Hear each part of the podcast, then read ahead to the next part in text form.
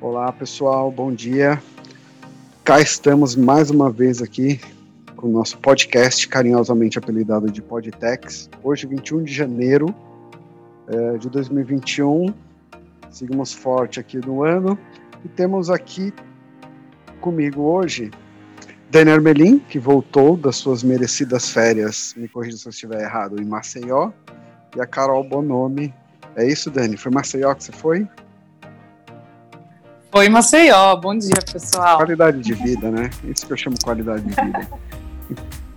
Enquanto isso, eu estava lá em Bom casa dia. preso com Covid, mas tá bom. Cada um tem, como diz meu irmão, cada um tem, como que é? Cada um tem, não é cada um tem aquilo que merece, mas a ideia é essa, mas enfim. Ó, temas de hoje.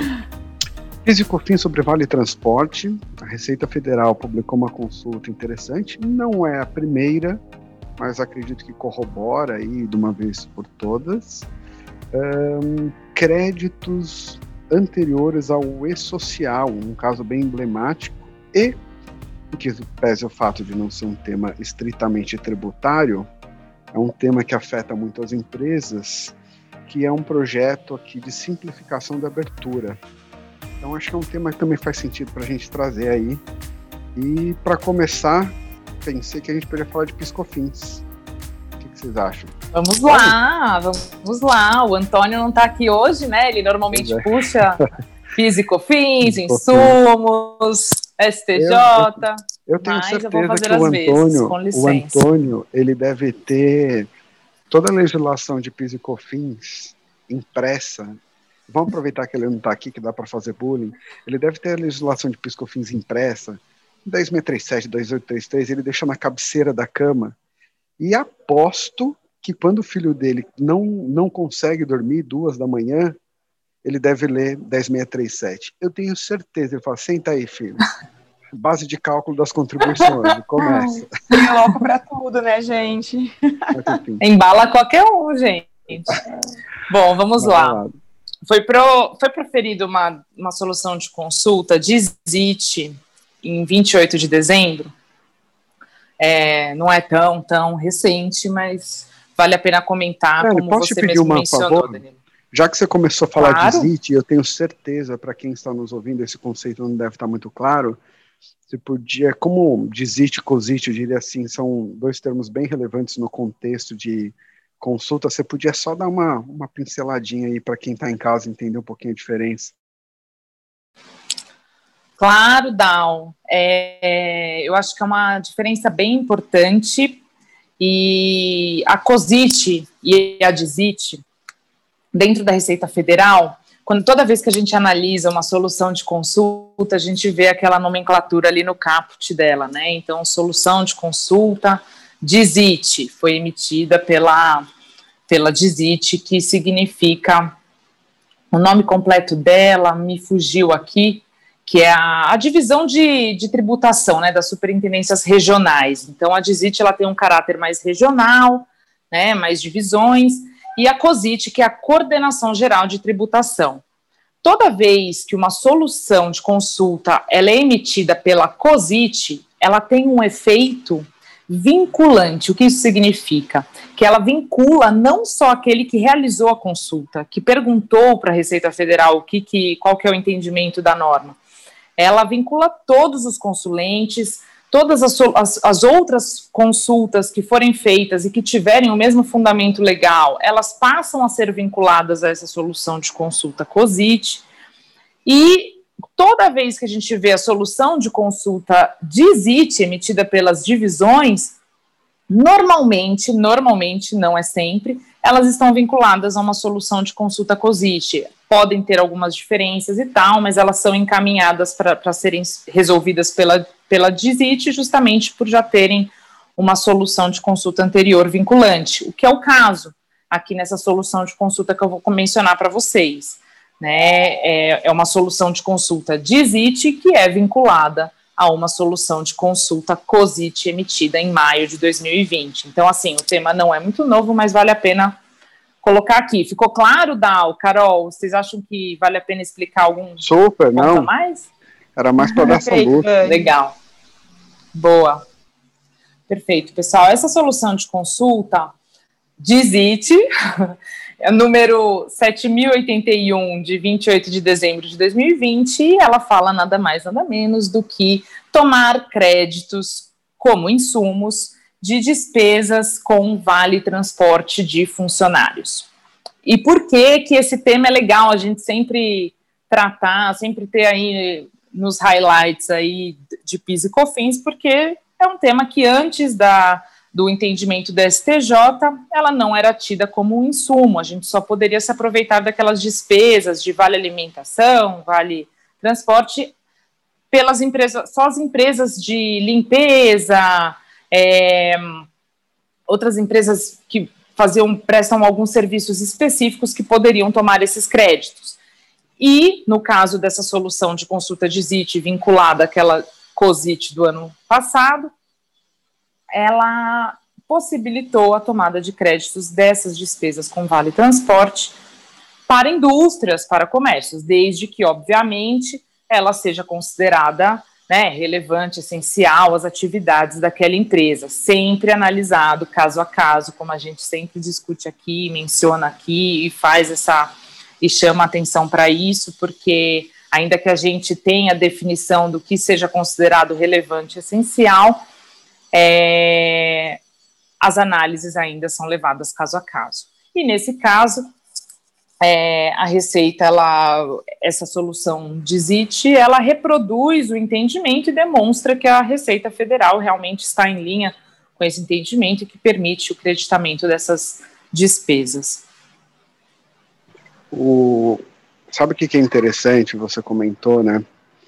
Eu vejo muito Claro, você tem tipos diferentes de clientes, né, com maturidades da área tributária, fiscal, jurídico, é muito diferente. Quando você pega um cliente que tem um tributário muito mais maduro, com profissionais com um pouco mais de quilometragem, via de regra, as oportunidades elas foram muito capturadas. Então você não tem uma bala de prata que você chega ali e fala, olha, está aqui, vamos conseguir milhões e milhões. Então para empresas que têm uma maturidade tributária forte e histórica, são esses pequenos ajustes que precisam ser feitos e que permitem alguma economia ao longo dos anos. Então, quando eu vejo essas pequenas oportunidades, e muitas vezes elas passam a margem de algumas empresas, elas não podem, não necessariamente são valores expressivos, mas quando você faz uma combinação de pequenas oportunidades, você pode gerar alguma economia. É diferente de você chegar numa empresa, que é que a gente brinca, né, que o, o mato é alto, às vezes é uma empresa que tem todo o departamento fiscal, contabilidade terceirizada, você tem muita empresa gringa, né, que às vezes começa no Brasil dessa forma, terceirizando, e nossa experiência mostra que essas empresas elas estão muito preocupadas em fazer o compliance, correr o risco de que a empresa não seja autuada. Então, a gente brinca que o mato é alto, né? Então, você tem muita coisa para cortar ali e reduzir. Mas então eu vejo essa notícia, né, essa consulta como algo bom, e, e exatamente por isso a gente tem que, em alguma medida, divulgar, para que aquelas empresas que têm uma maturidade boa façam mais um ajuste, e aquela que muitas vezes ainda não tem ali um, uma inteligência tributária muito forte por trás da área, que ela se atente a um assunto, né? Você está no Com mundo. certeza, Dal, acho que voltei. É, com certeza, Dal, eu acho que tem um aspecto também interessante que as empresas às vezes vêm numa toada de, de ter um entendimento sobre uma determinada despesa e de repente aparece uma solução que menciona, né? Isso ou, ou vem desde a da interpretação da decisão do, do STJ, é, mas que fala, neste caso da, das despesas com vale transporte, sobre ser uma despesa decorrente de imposição legal.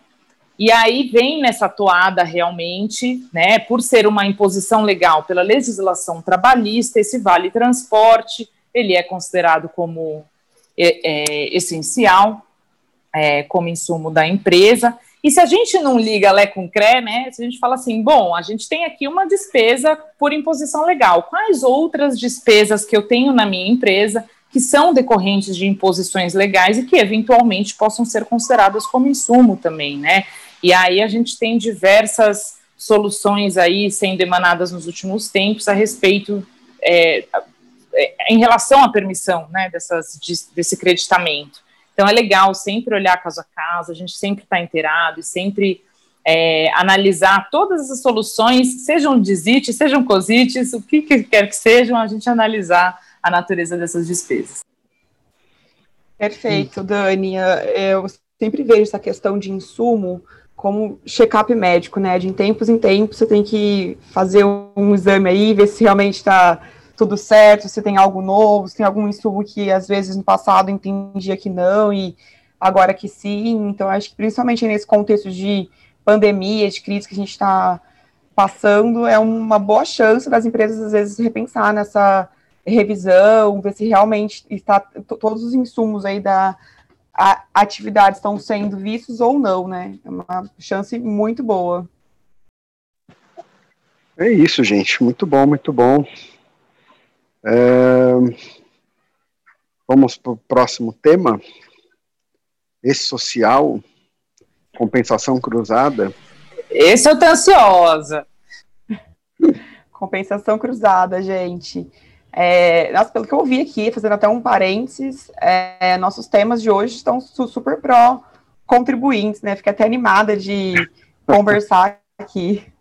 Isso é muito bom, né? Porque tem, às vezes, alguns episódios que a gente é só ladeira abaixo. Hoje está bem pró-contribuinte. Aí, nessa linha de compensação cruzada, a gente teve uma decisão aqui, né, da segunda vara civil federal de São Paulo, que autorizou uma grande empresa de varejo do mercado a compensar créditos de piscofins com débitos de contribuições previdenciárias anteriores ao e-social, né? Como a gente sabe, ele foi criado em 2018 e tudo que você fosse apurado a partir dessa data, você pode fazer a compensação cruzada.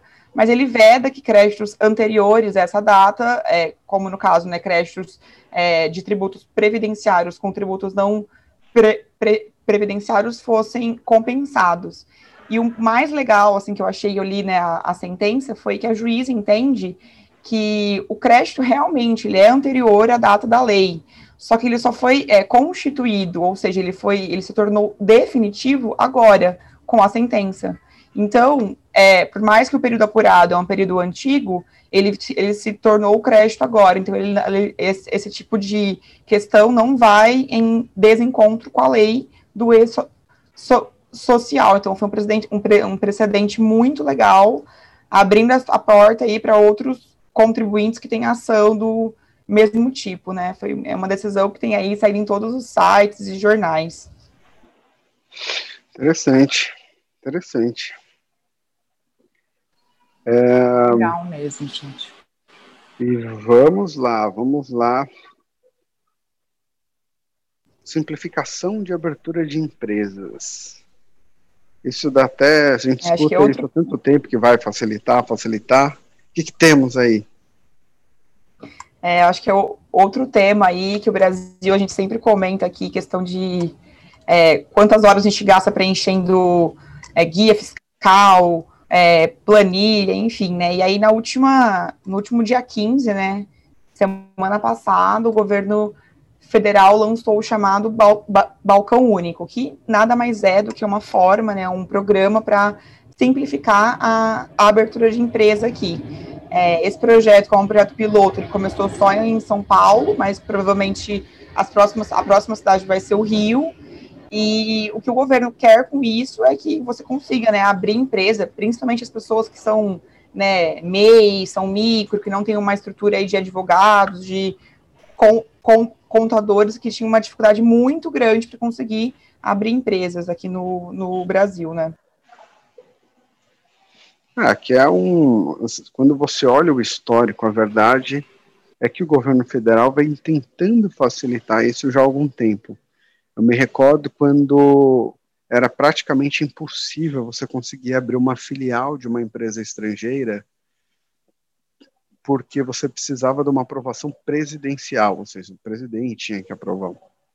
Isso mudou, Eu não me recordo agora. Não, só, só, só, interrompendo, isso é Pode. é até bizarro, né? Tanta coisa para o presidente fazer. É, ele tinha que aprovar a abertura uma filial, se faz sentido. Sério, é, assim, não dá nem para comentar esse tipo de coisa, assim, também me choca. E, e, eu não me recordo, tá? Mas mesmo assim ficou por um escalão alto. Eu, eu, eu não, vou, eu não vou falar quem é, para não correr o risco de falar errado, mas ou era secretário, ou era ministro, era, é, mesmo assim ainda não é qualquer pessoa que pode aprovar a abertura de uma filial. Mas fato é que você pega os últimos anos, existe uma tentativa do Brasil como um todo de se desburocratizar. Mas nós estamos muito, mas muito, muito, muito aquém do que nós precisamos. Essa é a verdade, né? Vamos ver aí o que, que, que, que É, bastante, até até, gente, é muito legal a gente mencionar, inclusive o Gléria, ele sempre menciona aqueles estudos do quanto de burocracia a gente gasta, quantas horas uma empresa gasta, relatórios que a gente vê de tempos em tempos aí na mídia, né, relatórios do Banco Mundial, quanto tempo é necessário para se abrir uma empresa no Brasil, quanto de burocracia uhum. a gente precisa cumprir? E quanto a gente gasta, né, seja em, em, em contratar é, serviços especializados para isso, é, consultoria, seja com o próprio pessoal dentro da nossa empresa que a gente tem que contratar para cuidar somente desses aspectos burocráticos de aberturas de empresa, fechamento, enfim, entregas né, de obrigações, sejam elas tributárias ou não.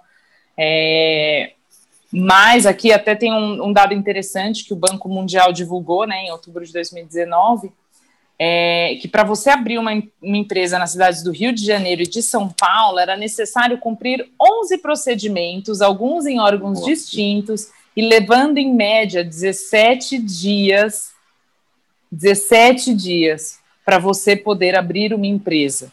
Né? Então, claro, 17 dias se é, tudo der certo, né? você, né? É um custo é um custo. Se todos os carimbos forem batidos. Se todos os carimbos forem batidos. É. Isso representa 4,2 da renda per capita. É. É, isso aí, o Brasil foi. Você tem 190 países avaliados pelo Banco Mundial, Sim. o Brasil está em 138. Você deu até uma ideia interessante. É abaixo. Que nós poderíamos fazer. Ah, bom, primeiro, um esclarecimento. Tá? Alexandre Gléria é um sócio aqui também da área tributária, para caso alguém não o conheça. Mas uma coisa que a gente pode fazer até num, num próximo uh, uh, podcast, convidar alguém do nosso time societário e a gente pode falar um pouquinho sobre isso. Eu me recordo, e não faz muito tempo, nós íamos começar uma reestruturação de um grupo, tá? Em resumo, era um grupo que queria fazer uma cisão, tá? É, eles não queriam fazer uma cisão, deixa eu é, é, me corrigir, eles queriam pegar uma linha de negócio que estava dentro de uma empresa para gerar uma nova entidade e fazer um IPO num outro país. Então eles vão fazer um IPO da linha de negócio lá fora, tá? E, e eu me recordo que eles começaram a falar, ah, quanto tempo vai demorar aqui no Brasil? Primeiro, primeiro nós tivemos que pensar passo por passo para que essa operação não gerasse nenhum impacto tributário. Isso não era tão simples, porque você tinha estoque, um estoque tinha que sair de um lugar para o outro. Nós sabemos como é essa questão de CMS, é, eventualmente de IPI. Então, tinha todo um desafio operacional, tá? Mas, à época, o que se convencionou foi jogar tudo o que precisava para dentro de um estabelecimento para fazer a cisão de estabelecimento. E aí a empresa, o pessoal lá de fora, os europeus perguntando, há quanto tempo demora? Uns dois meses seria factível? Eu falei, gente, vocês não estão entendendo onde vocês estão entrando. Isso daqui, se tudo der certo, e nada acontecer, como por exemplo uma greve, tá? É, nós vamos conseguir em seis meses. Claro, estava em conjunto com o societário, eles, mas como assim seis meses? Eu falei, gente, até conseguir operacionalizar, tem toda uma questão burocrática, aí você tem licenças, tem que abrir as filiais e pá, pá, pá. Resumindo, obviamente que estourou uma greve naquele momento, tá? Da fiscalização estadual, e aquela estimativa de seis meses, se tudo desse certo, ela se complementou em nove, com muito esforço e muita dedicação. Então, assim, isso acabou em alguma medida atrasando o IPO lá fora, sabe? Assim, é, na verdade, o IPO até aconteceu, mas a estrutura ainda aqui não estava 100%. Depois ela conseguiu, tinha até um, um comentário disso na, no, no, no offering, mas só para ter uma ideia do quanto isso pode ser complicado. Eu sei que eu fugi um pouquinho aqui da questão da abertura de empresa, vai facilitar para quem é menor, mas se a gente olha para os conglomerados, para as indústrias que são grandes, eu dou outro exemplo, nós estamos numa outra reestruturação que nós estamos, nós estamos, salvo engano, desde agosto. Por quê? E aí tem uma outra questão, às vezes tem banco, às vezes você precisa de waiver de banco, porque você tem empréstimo, você precisa notificar os seus fornecedores. E aí, se o seu CNPJ mudar, o seu fornecedor não consegue receber a sua nota fiscal, não consegue te pagar. Então, tem um desafio muito grande quando você pensa nessas reestruturações e o quanto o sistema, como um todo, no que tange as empresas, ele acaba sendo burocrático, né? Mas é realidade. É, é assim para todo mundo, infelizmente. É. Em relação a tudo, eu acho, né? Até quando a gente tem uma lei nova que vai implementar, sei lá, quando veio a CBS, né? A, a proposição do, do, governo federal com relação à CBS. É, qual que é a sistematização que a gente precisa, né? É, em quanto tempo, de repente, ah, lei complementar do ISS, que a gente tem tido aí algumas alterações que depois são sobrestadas aí no, na, no, nos, nos tribunais é, qual que é o tempo que o contribuinte pode ter determinado em legislação para implementar um sistema que é demandado pela própria lei, né? Então a lei ela, ela exige um sistema e o contribuinte vai lá, corre atrás para automatizar e parametrizar todos os seus sistemas, né? De acordo com a lei. Às vezes o tempo é curto, às vezes é longo, enfim, é realmente termos tributários, acho que a burocracia tem em relação a todos esses sistemas, implementações, é social, SPED, tudo, é ainda maior. Exatamente. E parece um tema simples, né? Ah, o Brasil agora vai ter esse programa aí de balcão único, enfim, mas se a gente pensar que o Brasil quer se aproximar do grupo de países ricos aí, né? Essas questões são muito importantes e muito valiosas mesmo, né? Não tem como a gente pensar em é, acordos comerciais, enfim, é, se a gente não tratar esses temas dentro de casa, né? Então, realmente é um tema muito valioso aí. Olha, mas eu vou fazer um último comentário, e talvez seja leviano da minha parte. Não, é, não estou falando mal do governo, pelo amor de Deus, longe disso, mas assim, o nome já não ajuda, né? O nome é burocrático. Quando você pensa em balcão único, você já está pensando aquela o office boy indo ali no balcão com aquela, sabe, aquele camalhaço de papel, assim, seis quilos de papéis entregando, mas pelo menos eu estou aqui no balcão único, vou conseguir resolver tudo aqui. Então, sabe? Podia ser pelo menos um nome um pouco mais digital, assim, sabe? Alguma coisa assim, porque balcão eu vejo aquela. Eu vejo Moderno, aquela, né? né? Eu vejo aquela repartição pública com a madeira velha, com carpete na parede, sabe? E uma pessoa comendo ali um pão, caindo farelo em cima dos formulários. É assim, é assim que eu consigo visualizar. Eu é leviano da minha parte. Acho que é uma. Ai, Danilo! É uma, uma tentativa, eu acho que uma. Só para dar uma descontraída, é, né? Mas eu juro, tá chovendo, eu não vamos, vamos dar uma alegrada. Quando eu vi o nome, eu falei, meu, balcão único, eu já vi tudo. A mulher gritando, próximo! E aí chega a pessoa lá falando de papel, mas enfim. Eu sei não, se for próximo, tá ótimo. O duro é. é quando é, o sistema caiu. aí você vai ficar lá mais duas horas e meia. Mas que bom, gente. Olha, é isso, né? Temas, temas é interessantes isso, uma pessoal. facilitar para o contribuinte aí. Bom, pessoal. Lembrando a todos, Danilo, para qualquer Boa. sugestão, indicação, mande um e-mail ali para o nosso podtex.asbz.com.br. Boa, gente. Mais uma vez, muitíssimo obrigado. Ah, semana que vem temos surpresa aí, né? Além dessa pauta nossa semanal, nós vamos entrevistar um convidado, vamos deixar aí como surpresa, mas a nossa ideia agora é que ao menos uma vez por mês a gente consiga entrevistar uma pessoa para falar um pouco sobre carreira, trajetória da pessoa dentro do tributário, um pouco sobre o mercado no qual ela está inserido, quais que são os desafios tributários. Vai ser um papo bem, bem legal. Então vamos ver se agora uma vez por mês a gente coloca aí um convidado nessa linha. Beleza?